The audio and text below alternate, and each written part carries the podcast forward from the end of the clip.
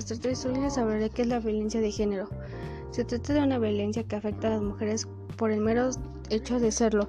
Constituye un atentado contra la integridad, la dignidad y la libertad de las mujeres, independientemente del ámbito en el que se produzca.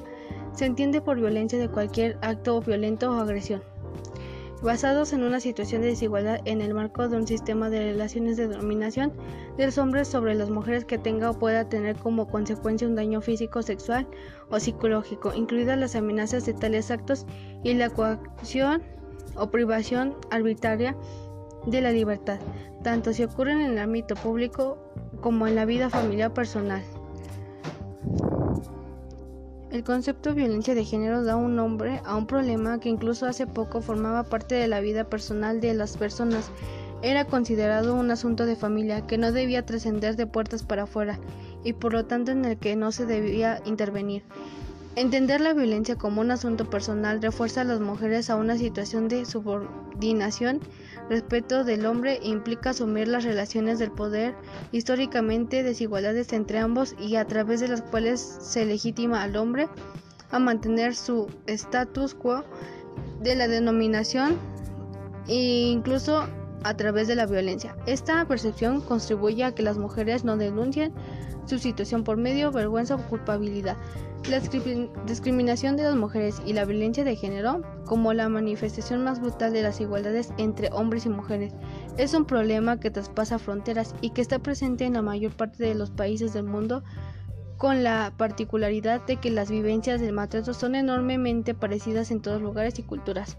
Debe recordarse que la violencia es una estrategia de relación aprendida y no es innata. Si esto fuera así, todas las personas serían violentadas o todas las mujeres ejercerían la violencia de la misma manera y en el mismo grado. Sin embargo, no siempre lo empleamos en nuestras relaciones. Hablamos, negociamos, pactamos, tratamos de comprender el punto de vista de otra persona y finalmente llegamos a un acuerdo, aunque no obtengamos en el principio que queríamos.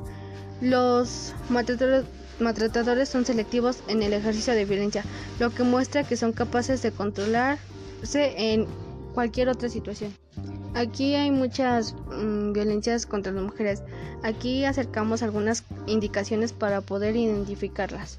Violencia física incluye cualquier acto de fuerza contra el cuerpo de la mujer, con resultado o riesgo de producir lesión física o daño. Golpes, quemaduras, pellizcos, tirones de pelo, picadas, empujones, lanzamientos de objetos, uso de armas, intentos de estrangulamiento, intentos de asesinato, intentos de provocar abortos. El maltrato físico es el más evidente y es más fácil de mostrar. Aún así, no es preciso que se requiera atención médica o que se tenga efectos visibles en el cuerpo. Es muy probable que empiece con un simple golpe o bofetada. Violencia psicológica incluye toda conducta, verbal o no verbal, que produzca a la mujer desvalorización o sufrimiento, insultos, expresiones como estás loca, eres histérica, ignorante, atrasada, fea, menosprecios, expresiones como no sirves para nada, no eres capaz de hacer nada bien, mala madre, si no fuera para por mí, ¿dónde irías? Amenazas, expresiones como te voy a matar, vete, vete de la casa, te voy a quitar los las niños, te voy a hundir. Abusos de autoridad como por ejemplo registra tus cosas, revisa tu eh, tu correo, pregunta cosas como con quién estuviste hoy, llegaste 10 minutos tarde, falta de respeto, no respeta tus necesidades, tus sentimientos, opiniones, deseos y manipula lo que dices. Destruye objetos de especial valor para ti, ignora tu presencia, te desautoriza delante de los niños niñas. Exige obediencia, no no quiere que la mujer trabaje fuera de la casa, no quiere que estudie, quiere que se vista como él quiere, la, controla el tiempo, le pregunta a qué hora llegas, le dice quítate esa ropa y te vistes como Dios manda. Utilización de las hijas e hijos, amenaza como quitarles los menores, las amenazas y los maltratos. Le obliga a que se desnude y culpabiliza constantemente a la madre. Castigar con el silencio e incomunicación. El silencio reiterado puede llegar a herir tanto como las palabras.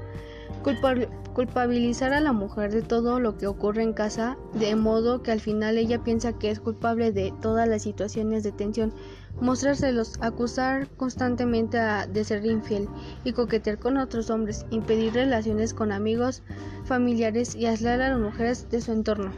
El maltrato eh, psíquico es más difícil de detectar, dado que sus manifestaciones pueden adquirir gran sutileza, no obstante su pertinencia en el tiempo deteriora gravemente la estabilidad emocional, destruyendo la autoestima y la personalidad de la mujer.